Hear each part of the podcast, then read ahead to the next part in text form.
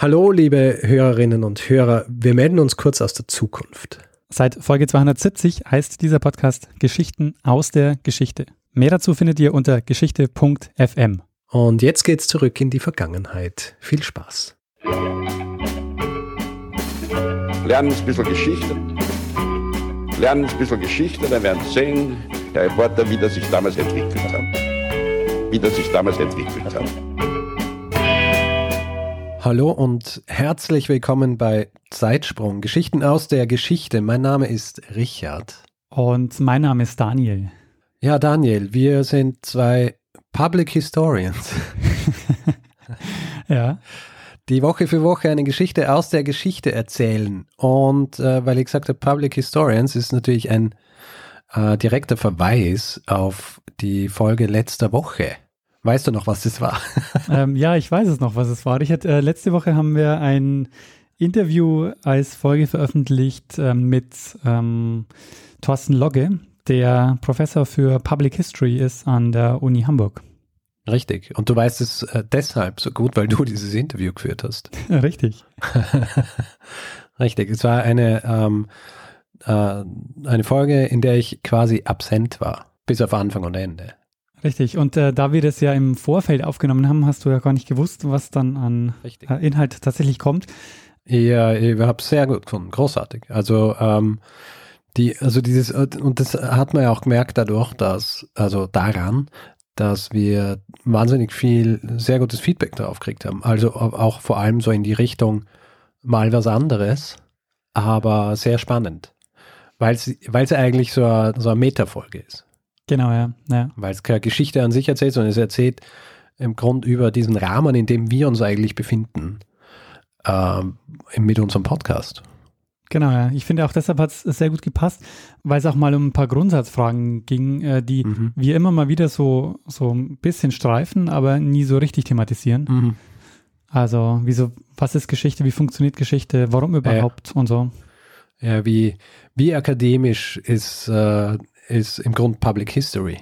Ja. Ja, ähm, ja sehr, sehr spannendes Gespräch. Äh, Thorsten Lorge ist auch äh, sehr angenehm, äh, also dem sehr angenehm ihm zuzuhören. Ja, absolut. Also man hat eine, eine sehr schöne Radiostimme. Also Podcaststimme also natürlich. Aber Richard, ähm, letzte Woche war aber trotzdem eine Ausnahme. Diese Woche erzählen wir wieder, äh, wie es so üblich ist, äh, eine Geschichte. Richtig. Und da wir ja letzte Woche eigentlich keine Geschichte erzählt haben, sondern Interview, ähm, gilt also im Grund die, gilt so von der Reihenfolge her, dass ich zum letzten Mal, äh, das letzte Mal eine Geschichte erzählt habe. Und ähm, das heißt, du bist jetzt eigentlich dran mit einer Geschichte. Das hast du dir fein ausgedacht. Tja, was soll ich sagen? Es geht heute um ein Thema, das wir schon öfters mal berührt haben, so in einigen Episoden. Mhm. Aber ähm, ich ja. verrate aber mal noch nicht das Thema, sondern wir nähern uns dem erstmal jetzt Stück für Stück. Okay. Die Oberthemen, um die es gehen wird, sind Piraterie. Genauer gesagt, eigentlich geht es um Kaperei und nicht um Piraterie, aber dazu später mehr. Ah. Ähm, es geht um Kolonialismus und es geht um Sklaverei. Okay, das, äh, ich meine, da gibt es viele Möglichkeiten, was das für Geschichte sein kann. Wir springen zurück in die frühe Neuzeit. Aha. Was heißt das? Also damit ist der Zeitraum äh, Ende Mittelalter, so 14. bis 15. Jahrhundert, ja. bis zum Beginn der Moderne im Ende 18. Jahrhundert gemeint. Mhm. Der Ort, um den es gehen wird, ist grob gesagt der Mittelmeerraum. Okay. So genau lässt sich das in der Folge aber jetzt nicht abgrenzen. Es wird auch darüber hinausgehen. Es geht auch um den Nordostseeraum, aber vor allen Dingen geht es um den Mittelmeerraum. Mhm. Okay. Richard, hast du schon von den sogenannten barbaresken Staaten gehört? Die barbaresken Staaten. Die barbaresken Staaten, ja. Nein. Das sind äh, hervorragende Bedingungen für diese Folge, wenn du diese barbaresken Staaten noch nicht kennst. Sehr gut. Ähm, damit werden bezeichnet einige Regentschaften in Nordafrika. Man zählt dazu ähm, die, äh, man zählt dazu Tripolis, Tunis, ähm, Algier und manchmal auch Marokko. Mhm. Wobei Marokko zwar als ähm, ja, sogenannter Korsanstaat gilt, ähm, allerdings unabhängig war vom Osmanischen Reich im Gegensatz zu den anderen. Also die anderen waren, äh, waren offiziell Teil des Osmanischen Reichs. Mhm. Ähm, das ähm, Spannende an diesen Reichen ist, dass die in dieser Form ähm, relativ lange existiert haben, und zwar über die gesamte frühe Neuzeit. Also die entstehen irgendwann im 16. Jahrhundert und, ähm, und gehen dann so im 19. Jahrhundert äh, etwa dann unter. Also die existieren über, im Grunde über die gesamte frühe Neuzeit. Okay. Woher der Ausdruck barbaresken Staaten kommt, ähm, weiß man nicht. Also ist nicht so ganz klar. Es könnte von dem Wort Barbar her abgeleitet sein. Ja. Es könnte aber auch von dem Wort Berber, äh, vom Wort Berber kommen. Und Berber sind so die ältesten Bewohner Nordafrikas. Mhm. Diese Staaten muss, muss man sich so vorstellen, dass die jetzt nicht so sehr stark ähm, das Hinterland beherrscht haben, sondern das waren im Grunde, ähm, also die haben im Grunde die, die Küsten vor allen Dingen beherrscht. Ähm, du fragst dich wahrscheinlich ja, wie entstanden denn überhaupt diese Reiche?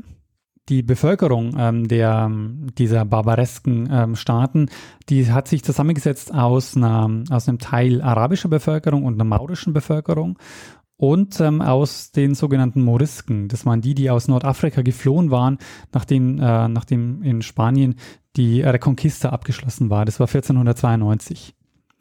Die nach Nordafrika geflüchtet. Genau, die sind nach Nordafrika geflüchtet. Ja. Das war so, die Reconquista ist ja die ähm, Rückeroberung der Iberischen Halbinsel durch mhm. christliche Machthaber. Und äh, die wurde abgeschlossen mit der Eroberung Granadas äh, 1492. Und das ist das Gebiet ganz im Süden des heutigen Spaniens. Ähm, jedenfalls ist es so, die ähm, in, in Granada, die bitten also den osmanischen Sultan um Hilfe und vor den, ähm, vor den Spanien und der schickt ihnen dann Korsaren. Ähm, Korsare waren, äh, waren sozusagen ähm, waren so Kaperfahrer und er schickt ihnen die also zur, zur Hilfe und die werden aber zurückgedrängt und nach Nordafrika und die setzen sich dann eben in diesem Gebiet in Nordafrika fest. Ähm, hm. Und ähm, mit dem Ziel, also diese Gebiete ähm, wieder zurückzuerobern. Mhm. Und ähm, das führt dazu, also dass sich da diese, diese barbaresken Staaten ähm, ähm, entwickeln oder dass, dass die da dass sich die da festsetzen. Und ich habe jetzt schon gesagt, die Korsare, die, die da geschickt werden oder die sich da auch, die sich da etablieren, das sind im Grunde ähm, Kaperfahrer gewesen. Mhm. Und das ist jetzt auch das Geschäftsmodell dieser Reiche, nämlich die besteht, äh, dieses Geschäftsmodell besteht daran, dass die Schiffe und Waren kapern und die Leute auf diesen Schiffen gefangen nehmen. Und für die Gefangenen gibt es dann im Grunde drei Möglichkeiten. Erstens, sie wurden als Sklaven verkauft, ähm, sie wurden freigekauft oder sie konvertierten und wurden zu Renegaten. Ähm, Renegaten waren, ähm, waren Leute, die also die, die politische und religiöse Überzeugung gewechselt haben.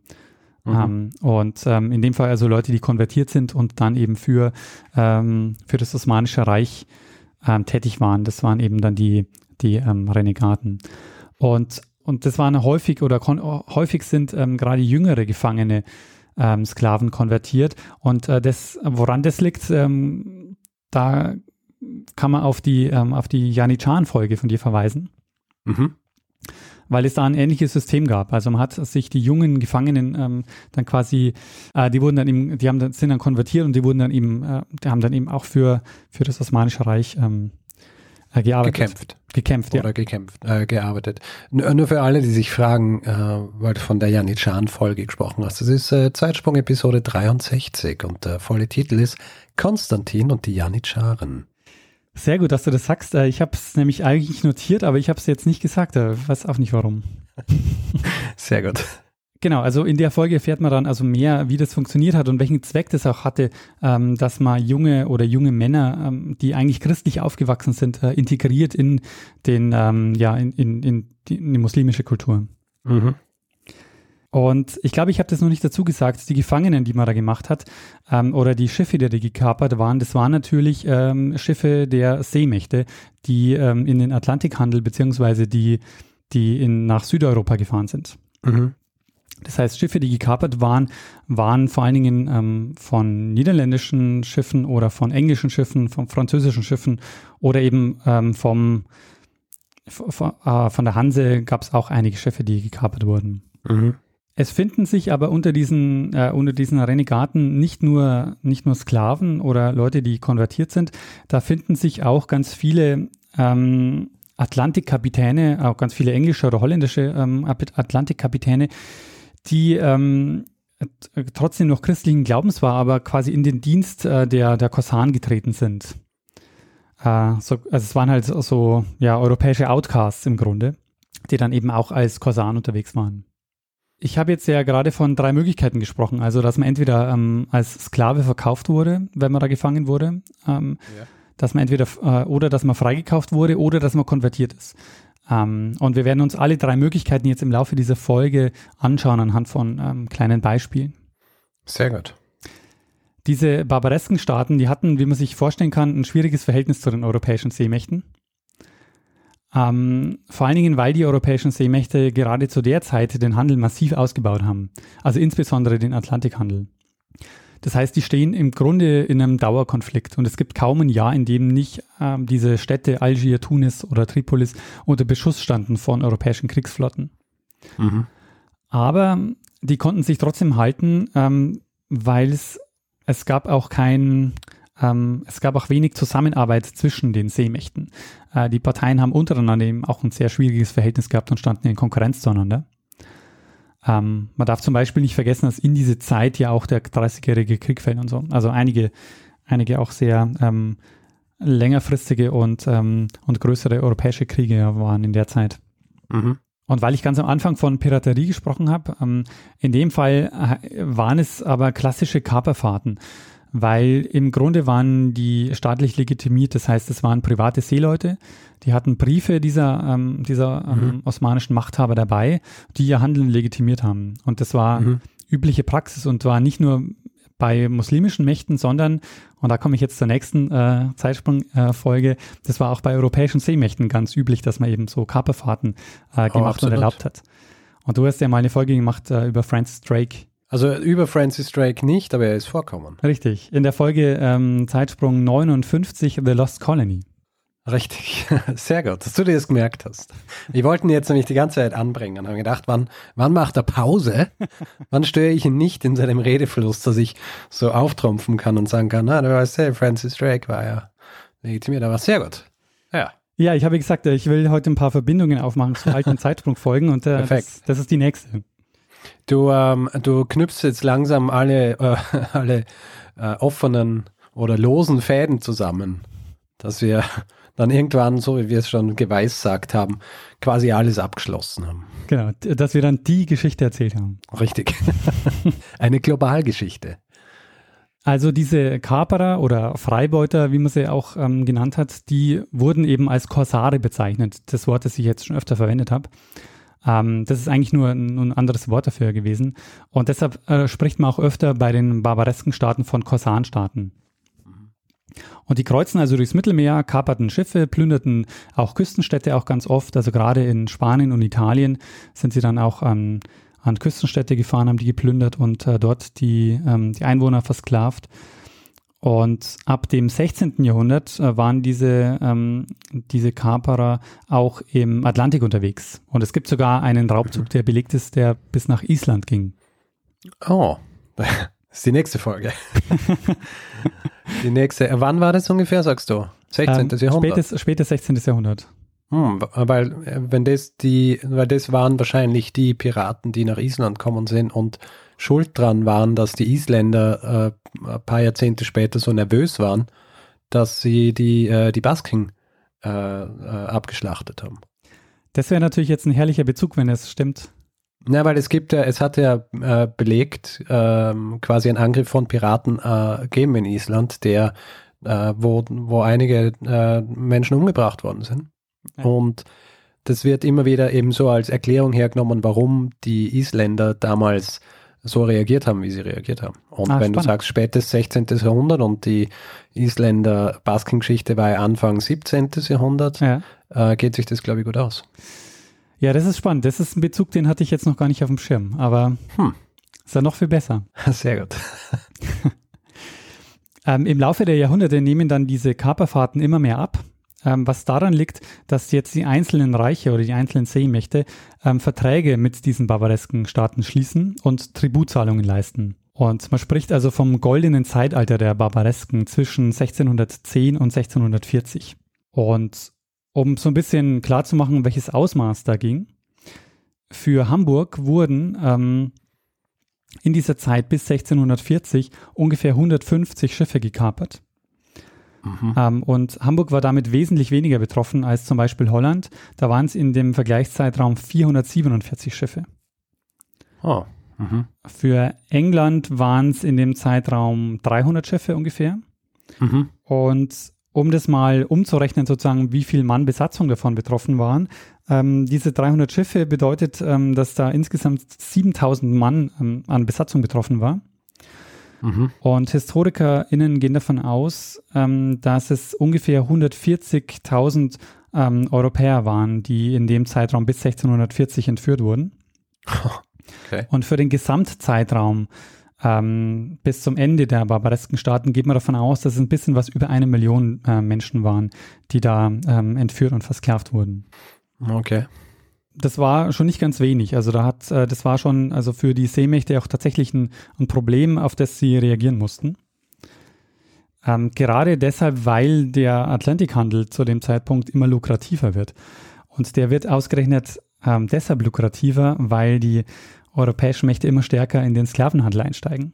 Äh, das macht diese Geschichte auch so ein bisschen ähm, zweischneidig, weil ähm, wir werden gleich sehen, ähm, dass diese, diese Kaperfahrten der osmanischen, äh, des, der, dieser osmanischen Kaperfahrer ganz anders beurteilt werden als die Sklavenfahrten der europäischen Seemächte. Hm. Okay.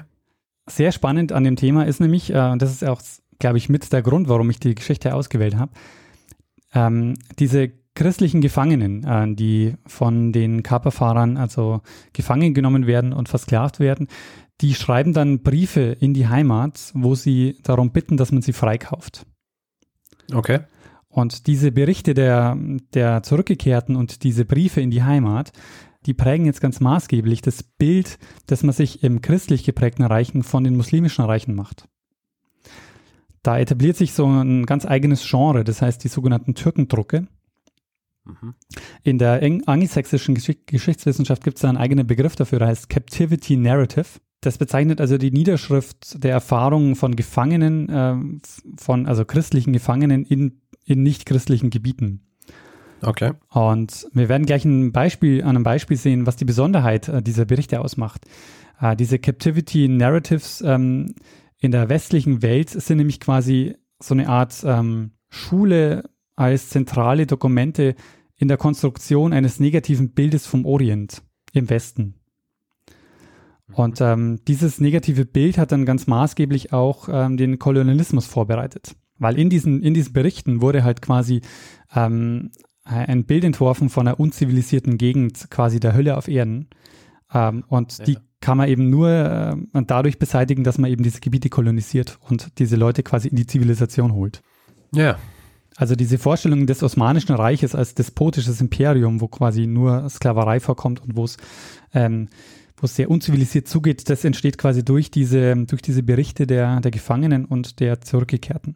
Wir werden aber natürlich jetzt auch gleich mal noch, ich habe jetzt schon das Wort Konstruktion eines negativen Bildes äh, genannt.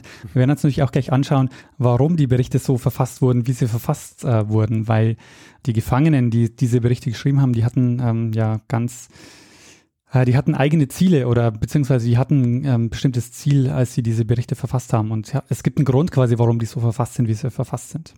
Man darf nicht vergessen, dass die, ähm, ich habe das vorhin schon angedeutet, dass die europäischen Seemächte natürlich massiv im Sklavenhandel tätig waren.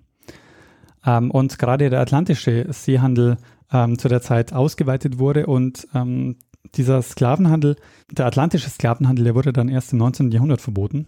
Und der atlantische Sklavenhandel, der war Teil des Sklavenhandels in der frühen Neuzeit und betraf die Versklavung der Bewohner der, des, der westlichen, zentralen und südlichen Afrikas durch die Europäer und die wurden dann transportiert über den Atlantik nach Nordamerika, Südamerika und in die Karibik. Mhm. Und es gibt viele Berichte von freigekauften Seeleuten, die dann die Grausamkeiten der Muslimen beschreiben, aber in ihren Berichten halt verschweigen, dass das Schiff, auf dem sie gerade unterwegs waren, sich selbst am Sklavenhandel beteiligt äh, hat oder gerade auf dem Weg war nach Afrika, um, um Sklaven aufzunehmen. Ja.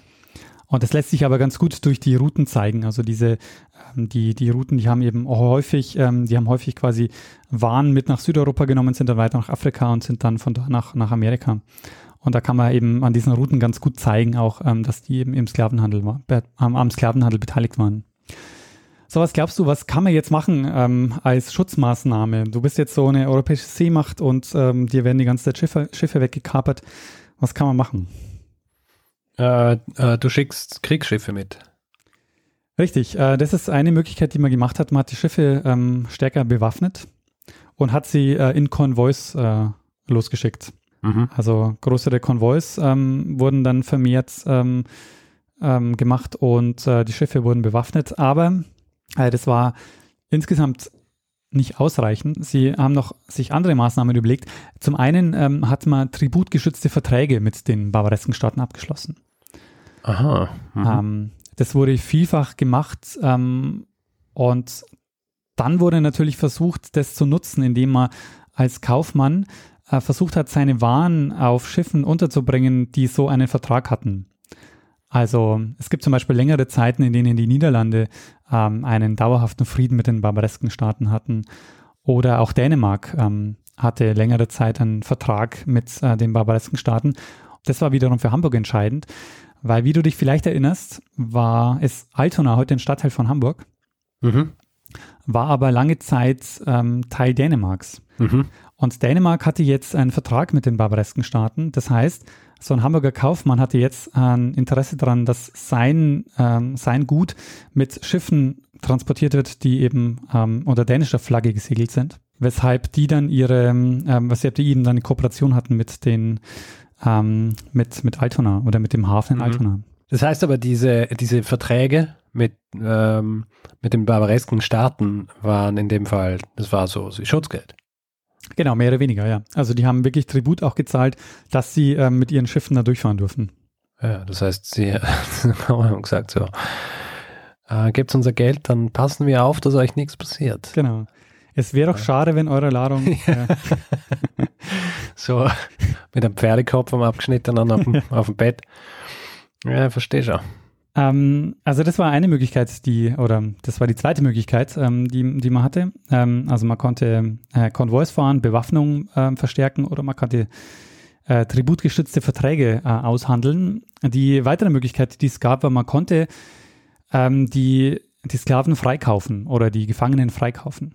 Das wurde auch gemacht und zwar auch im großen Stil eigentlich. Ähm, interessanterweise unterscheidet sich da aber die protestantische von der katholischen Vorgehensweise. Und äh, deshalb erwähne ich das, weil das hat mich schon sehr überrascht, dass da die äh, Unterschiede in den ähm, Konfessionen so, so stark war. Die äh, protestantischen Mächte, die führen nämlich was ein, ähm, was in einigen Texten als die ersten Sozialversicherungen ähm, genannt wird. Die führen nämlich äh, Versicherungen ein, die heißen ähm, in Deutschland und in Dänemark Sklavenkassen. Äh, in Schweden heißt sie heißt diese Kasse Konvoi-Kommissariatet. Weiß nicht, ob ich das richtig ausspreche. Ja, Ähm, in, in England heißt sie äh, Algier Tax. Sklavenkassen gibt es zum Beispiel in, in den Hansestädten in Hamburg und in Lübeck ähm, seit, den 18, äh, seit den 1620er Jahren. Äh, und die längste davon gibt es in Lübeck bis 1861. Aha. Und das war insofern. Ziemlich lang. Ja, genau, das war ziemlich lange, auch länger quasi, als es die barbaresken Staaten dann auch gab. Ähm, und es war insofern wirklich auch eine Sozialversicherung, weil die Seeleute gestaffelte Beiträge abführen mussten. Mhm. Die waren staatlich auch subventioniert und die Räder haben jeweils auch nach Größe des Schiffs und Menge der Ladung und nach Zielort, sie haben fünf Zielorte unterschieden, äh, mussten sie also in diese Kasse einzahlen. Mhm. Im Gegenzug haben die Seeleute aber eine Freikaufsgarantie bekommen. Okay, das heißt, wenn was passiert ist, dann sind sie auf jeden Fall freigekauft worden. Genau. Und es Ähm, hat keine, keine Klauseln gegeben, wie dass sie sich selber in Gefahr gebracht hätten. So. Genau, aber dafür mussten sie auch wirklich in diese Kasse einzahlen, ähm, waren sie verpflichtet dazu. Deshalb eben auch ähm, ja wirklich so eine Art Sozialversicherung. Ähm, du musst einzahlen, aber du bekommst dann auch ähm, die Sicherheit, dass wenn dir was passiert, das für dich gezahlt wird. Ja. Und zwar auch zeitnah. Und das unterscheidet jetzt äh, die, die Sache mit den, von den katholischen, ähm, von der katholischen Herangehensweise. Die Okay. katholischen haben das nämlich so organisiert, dass sie äh, das Ganze über auf ein Almosen-Prinzip beruht haben. Also das war quasi spendenbasiert. Ja, ja. Und die haben halt dann die Leute freigekauft, wenn sie halt das Geld ähm, zusammen hatten für, für, für den Freikauf. Ist natürlich äh, nicht so ideal, gell? Nee, Dass dann irgendwo in der Gefangenschaft sitzt und bist darauf angewiesen, dass Leute so spenden, um dich freizukaufen. Und äh, noch dazu kommt, dass das ja dann in, durch die Sklavenkassen ähm, gab es sozusagen eine Organisation, die sich äh, darum gekümmert hat, äh, das ähm, zu machen, die auch verbandelt war mit, äh, mit, mit den staatlichen Behörden. In den katholischen Gebieten war das so, dass das ähm, durch ähm, Mönchsorden gemacht wurde, die sich auf den Freikauf spezialisiert haben. Okay. Also die Trinitarier-Mönche und die Mercedarier, die haben sich, ähm, die haben den Freikauf organisiert und die waren quasi darauf spezialisiert. Das war bei den Katholiken. Genau. Ähm, noch eine bessere Möglichkeit war natürlich, wenn man gar nicht erst gefangen genommen wurde. Ja. Das heißt, man hat sich auch ein Instrument überlegt, wie man gegen die Kaperungen ähm, sich schützen kann. Und da gab es die sogenannten Türkenpässe. Äh, Türkenpass heißt offiziell ähm, algerischer Seepass. okay. Und dieses System mit den, ähm, mit den Seepässen ähm, wurde zum ersten Mal 1662 eingeführt ähm, in einem Friedensvertrag zwischen Algier und Großbritannien. Und das Prinzip war eigentlich sehr ähnlich wie bei den Sklavenkassen. Es gab Preise für unterschiedliche Zielregionen und Räder. Und Räder haben dann diese, diese Pässe gekauft. Die waren aus Pergament und die wurden in zwei ungleich große Teile äh, entlang einer festgelegten gewählten Linie äh, zerschnitten. Also die haben so ausgeschaut, dass äh, der Text war, wo stand also welches Schiff und äh, wie viel Besatzung, wie viel Ladung. Und ganz oben auf diesem Pergament war so ein Schiff gezeichnet. Und dieses Schiff wurde ähm, so wellenförmig durchschnitten. Und ähm, auf dem Schiff blieb dann äh, der, der große Zettel. Und wenn man dann ähm, so den Kaperfahrern begegnet ist, dann hat man ihnen dann das Pergament gegeben. Die hatten dann das Gegenstück dazu, haben das dann dran gehalten. Wenn es gepasst hat, dann war man eben dann hat man den, den richtigen Pass dabei gehabt und konnte weiterfahren. Ähm, äh, warte mal. Das heißt aber, äh, es hat ja mehrere Kaperfahrer gegeben die- und die waren ja alle immer gemeinsam unterwegs. Das heißt, du hast Glück haben müssen, dass du auf den triffst, der dein Gegenstück hat. Vielleicht hatten die auch Kopien dabei oder hm, ich weiß nicht, wie sie Ah. das dann konkret organisiert haben. Achso, über die Blockchain wahrscheinlich. Naheliegenderweise. Wahrscheinlich hatten sie eine Blockchain. Ja, Ja. das ist, ein, ist ja ein klassischer Smart Contract, ja. Also die, Aber es ist interessant, weil es erinnert mich ja natürlich an das Prinzip der Tally Sticks, ah, die wir ja in einer ganz frühen Episode gehabt haben, die ja schuld dran waren, dass, äh, weißt du, das Parlament Dran. abgebrannt ist in England. richtig. Und die, es ist ja nach dem gleichen Prinzip passiert. Ja? Da hast du ja zwei unterschiedliche Stücke vom gleichen Holz gehabt und ähm, quasi Schuldscheinmäßig und so weiter, ja. Und äh, so ähnlich ist es ja auch hier. Also, dass du zwei, quasi zwei Teile hast und zwei, zwei Parteien, die, die dann diese Teile haben. Stimmt, ja. Also beides auch klassische Vertragsgeschichte. Ja, genau, ja. Genau. Es sollte halt nur wirklich quasi ähm, verhindern, dass du da dir so ein, so ein Pass selbst ausstellst.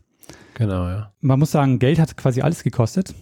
Auch die tributgestützten Verträge. Also man musste es, ähm, äh, Geld wurde quasi immer gezahlt, aber es waren quasi äh, unterschiedliche Methoden, um zum einen die, die Seeleute zu schützen und gleichzeitig natürlich auch die, äh, die Fracht. Weil selbst wenn man in die Sklavenkassen eingezahlt hat, die Fracht war ja trotzdem und die Schiffe waren ja trotzdem weg.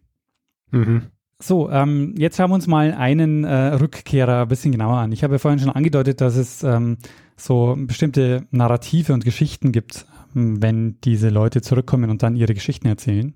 Ich habe mir ein Beispiel aus dem Norden herausgesucht, war der Seemann Haag Olufs. Okay. Ähm, Haag Olufs ähm, kennen wahrscheinlich viele, die mal auf Amrum waren. Mhm. Kennst du Amrum? Ähm, Amrum ist wahrscheinlich eine Nordseeinsel. Ähm, genau, Amrum ist eine nordfriesische Insel und ähm, 1724 geht der 15-jährige Haag Olufs auf das Schiff Hoffnung, das unter Hamburger Flagge segelt. Mhm. Und er selbst kommt aus Amrum und ähm, in der Nähe von Sizilien wurde dann das Schiff gekapert. Mhm. Und auf einem Markt in Algier wurde dann verkauft. Am nächsten Tag wurde er weiterverkauft. Und er kommt dann an einen, äh, gerät an einen, un- an einen Unterhändler des Machthabers, des Beys von Konstantine. Bey äh, bezeichnet einfach nur einen türkischen Herrschertitel. Und äh, der hat ihn entdeckt und von ihm wurde er dann gekauft. Und jetzt passiert das, was wir äh, in der Folge über die Janitscharen ähm, gehört haben, ähm, was da passiert ist, passiert hier jetzt auch. Ähm, dieser, dieser Unterhändler, der war auf der Suche nach jungen Christen, äh, die eben, ähm, die man noch äh, erziehen und, und konvertieren äh, wollte. Ähm, und Haag Oluf, äh, äh, Haag Olufs, der war so einer. Und der wurde dann, ähm, der wurde dann irgendwann Kommandant der Leibgarde des Base und nach einer erfolgreichen Schlacht wurde dann zum Oberbefehlshaber der Kavallerie. Hm. Also diese Bay hat es auch an, aus dem äh, gleichen Grund gemacht, wie ich es in der Yanichan-Folge erzählt habe, dass er quasi jemanden von außen wollte, um, ähm, um zu verhindern, dass irgendwie über quasi innere Intrigen eher in Gefahr kommt, wenn er da jemanden an, an die Macht holt. Ja. Genau. Ähm, wir werden auch gleich sehen, ähm, warum das notwendig war. Der Haag Ulufs, der ähm, macht also Karriere, der wird dann Oberbefehlshaber der Kavallerie relativ schnell. Er heiratet dann auch und begibt sich, auf, auch, ähm, begibt sich dann auch auf einen Trip nach Mekka. Und gefährlich wird es für ihn ab dem Moment, wo absehbar war, dass der Bay nicht mehr lange leben wird. Ähm, und mhm. nicht klar war, was unter seinem Nachfolger mit ihm passieren wird. Es gab nämlich relativ viele, die einen ähm, Thronanspruch hatten. Also ich kann mich jetzt an die Zahl nicht mehr ganz erinnern, aber ich glaube, es waren so so 80 Leute oder so. Also es waren relativ viele Leute, die, ähm, die einen Anspruch hatten auf diese, ähm, auf diese Position. Mhm. Und deshalb ähm, war der Hag Olufs in dem Moment, ähm, war ihm klar, so, ähm, er, er wusste also nicht, ob er die Nachfolge überleben würde. Er nahm dann 1735 noch an einer, ähm, an einem Kriegszug teil, nämlich an der Eroberung von Tunis äh, durch die algerische Armee. Und anschließend äh, wurde er dann freigelassen. Das hat ihm der Bay vorher versprochen. Also er hat gesagt, so, äh, wenn du diese Mission erfolgreich abschließt, dann ähm, lasse ich dich frei. So kam es dann auch. Und im April 1736, also zwölf Jahre nach seiner Abreise, kommt dann Haag Olufs wieder in Amrum an. Und jetzt beginnt der Prozess der Wiedereingliederung, der deshalb spannend ist, weil Haag Olufs ja natürlich inzwischen muslimisch sozialisiert war seine Jugend, die er dort verbracht hat, so erzogen wurde. Ähm, er kam auch wohlhabend zurück, also er hat auch weiterhin türkische Kleidung getragen, hat, kam, ähm, kam also ähm, völlig anders zurück, als er, als er ähm, weggefahren ist. Äh, und die Gesellschaft, die erwartet jetzt von ihm natürlich, dass er beschreibt, wie grausam und unzivilisiert es dort war. Äh, ja. Dass er in seinem christlichen Glauben massiv herausgefordert wurde, aber dass er natürlich niemals abgeschworen hat. Natürlich nicht. Und all das war halt jetzt nicht ganz so einfach äh, zu argumentieren. Erstens mal kam er wohlhabend zurück. Also er konnte jetzt auch nicht argumentieren, dass er da nur vor sich hin vegetiert ist. Ja. Ähm, dann war er in Mekka. Das heißt, Mekka heißt eigentlich, und man kann davon ausgehen, dass er konvertiert ist, weil sonst hätten sie ihn nicht nach Mekka gelassen. Ja. Äh, und er trägt immer noch seine türkische Kleidung. Und äh, eine zentrale Maßnahme für seine Wiedereingliederung war dann seine Biografie. Äh, die erscheint dann 1747 und ähm, in dieser Biografie, ähm, die, die macht ihn also bekannt und macht ihn quasi auch noch bis heute bekannt. Ähm, deshalb habe ich auch gesagt, ähm, wer schon mal auf Amrum war, äh, der hat den Namen Hag Olufs wahrscheinlich schon mal gehört, weil es ist ein vielbesuchtes Kulturdenkmal ähm, dort, nämlich sein Grabstein. Ähm, auf dem Friedhof an der St. Clemenskirche äh, steht sein, äh, in Nebel auf Amrum steht sein, ähm, steht sein Grabstein. Und auf der Rückseite ist ein Gedicht und auf diesem Gedicht ähm, ähm beschreibt er oder äh, wird quasi sein, ähm, sein Weg beschrieben und da heißt es, an den meinigen rufe ich aus dem Grabe noch diese Zeilen zum Andenken zurück. Ach, leider, in meinen jungen Jahren musste ich zum Raub der Algierer, äh, der Algierer fahren und halten fast zwölf Jahre die Sklaverei, doch machte Gott durch seine Hand mich frei. Wir sagen, diese, diese Eingliederung, die war, ähm, die war nicht so ganz einfach, weil er sozusagen ähm, ja eigentlich dieses Narrativ bedienen musste, dass es, ähm, dass die, dass es sehr unzivilisiert zugeht dort und dass er natürlich niemals ähm, von seinem christlichen Glauben ähm, abgekommen ist. Hm. Sondern dass. Naja, er, er erwähnte in diesem Gedicht nur Gott. Das ja. kann ja auch kann ja auch äh, Allah sein. Stimmt.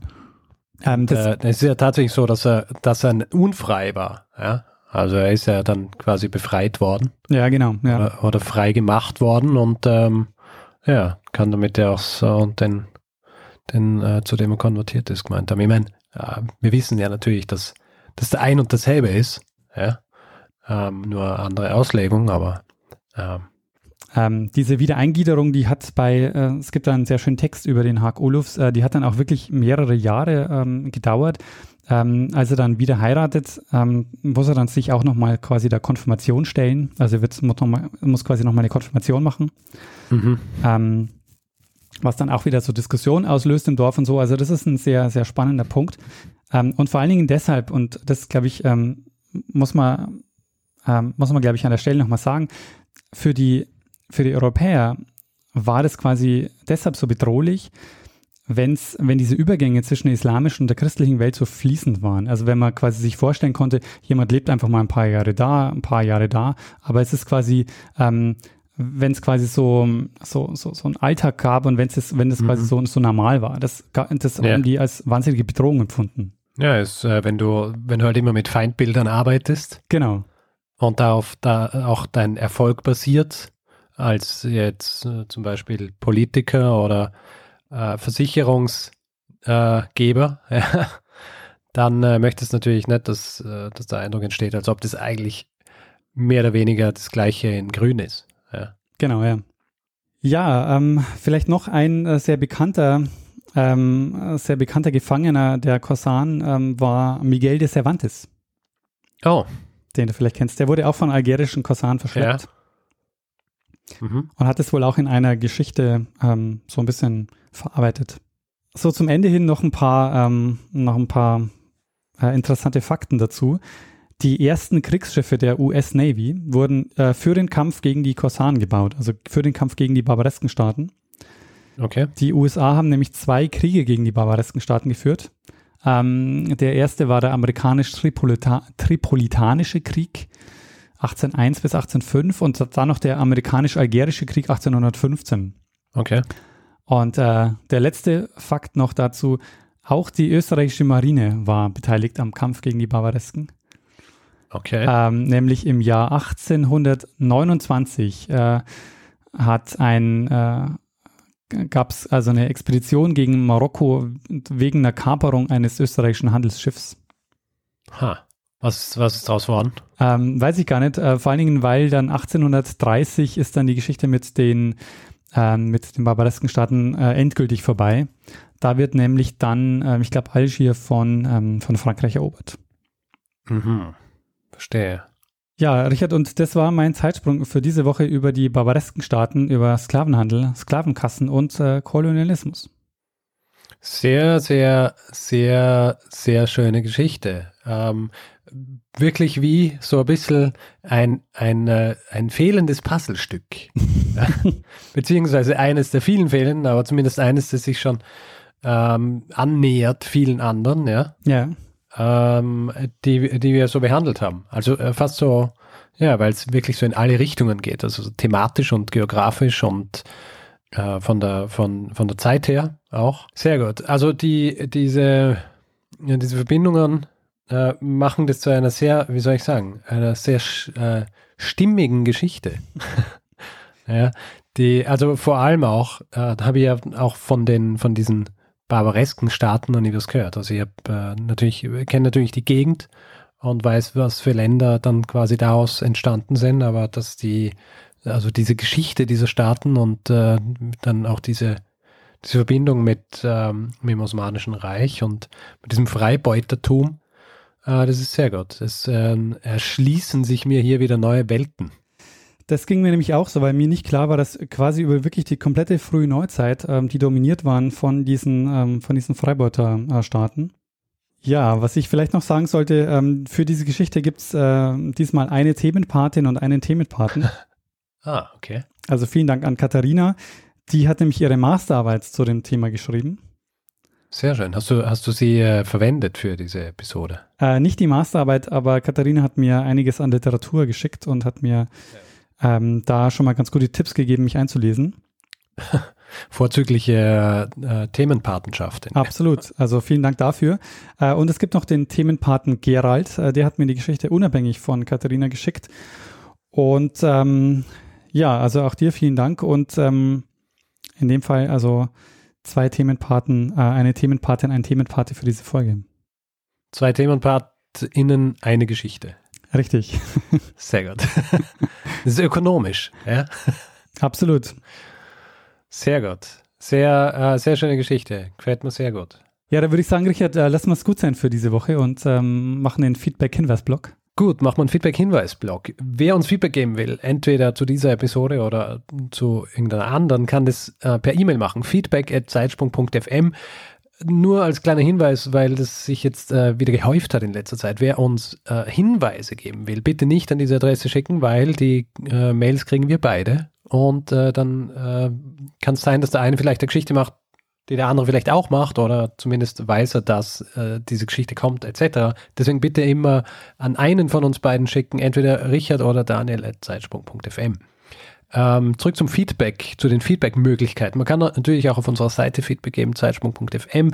Auf Twitter sind wir auch twitter.com slash zeitsprung.fm und auf äh, Facebook sind wir auch facebook.com slash zeitsprung.fm und wer uns Feedback geben will, kann das zum Beispiel auf iTunes machen oder auf panoptikum.io. Ja, und äh, Richard, hast du diese Nacht auch so gut geschlafen wie ich? Ähm, es geht. ah, du hättest mal die Och. Matratze testen sollen, die ich gerade teste. Die ist nämlich fantastisch. Daniel, wir, wir haben kein Sponsorship für Casper. Sehr gut. Äh, und das wird auch so bleiben. Ähm, Zeitsprung ist und bleibt äh, werbefrei. Ähm, aber ihr könnt uns äh, spenden und wir freuen uns über alle, die uns ein bisschen was zukommen lassen, uns in den Hut werfen und uns dabei unterstützen, hier jede Woche eine Episode zu erzählen. Und äh, wir haben alle Hinweise, die ihr braucht, um uns ein bisschen was zukommen zu lassen, auf der Webseite zusammengefasst. Und ja, würden uns freuen, wenn ihr, wenn ihr uns da ein bisschen was ähm, schickt. Ähm, wir bedanken uns in dieser Woche bei äh, Steffen, Juliane, äh, Silat, Sebastian, Christian, Michaela, Jan, Dominik, Kevin, Jonathan, Florian, Manuel und Ude. Vielen, vielen Dank für eure Unterstützung. Ja, vielen herzlichen Dank. Ähm, ja, Richard, äh, jetzt bleibt Zeitsprung zwar werbefrei, aber der Ausverkauf hat trotzdem schon begonnen. es ist die großartige Überleitung, von der du gesprochen hast. Ja, du hast ja. Der Ausverkauf hat schon begonnen. Ja, auch wenn es werbefrei bleibt, ähm, ähm, es gibt jetzt noch eine weitere Möglichkeit, Zeitsprung zu hören. Ah ja, äh, dann sag's mir bitte. Ähm, man kann Zeitsprung jetzt auch auf Spotify hören. Oh, auf Spotify? Ja. Sehr gut. Aber da müssen wir auch dazu sagen, äh, hier, das ist keine Kooperation mit Spotify. Nee. Per se. Ja? Nee. Es ist einfach ein weiterer, ein, eine weitere Plattform, auf der man unsere äh, Episoden anhören kann. Weil es gibt ja, es gibt ja viele Leute, die, äh, die verwenden Spotify, um jeden Tag Musik zu streamen und um Podcasts zu hören und äh, haben oft gar kein Interesse daran, irgendwie eine neue App zu verwenden, um Podcasts zu hören und können uns dann natürlich nicht hören. Äh, aber jetzt schon. Richtig, genau. Ja, ähm, und dann, Richard, ähm, würde ich sagen, mach mal das, was wir immer machen ähm, dass wir einem das letzte Wort äh, geben, der es immer hat. Richtig. Ähm, wer war das nochmal? Bruno Kreisky. Lernen ein bisschen Geschichte. Lernen ein bisschen Geschichte, dann werden Sie sehen, Herr Reporter, wie das sich damals entwickelt hat. Wie das sich damals entwickelt hat. Hm. Ist halt die Frage, gell? Wen hättest du lieber, äh, der sich um, um deine Freilassung kümmert? So Beamten? also, oder Mönche? Es ist so ein bisschen between a rock and a hard place. Absolut. Und äh, soweit ich das gelesen habe, musste man auch teilweise eben, ähm, also ging es auf jeden Fall schneller, wenn man, äh, wenn man in die Sklavenkasse eingezahlt hat.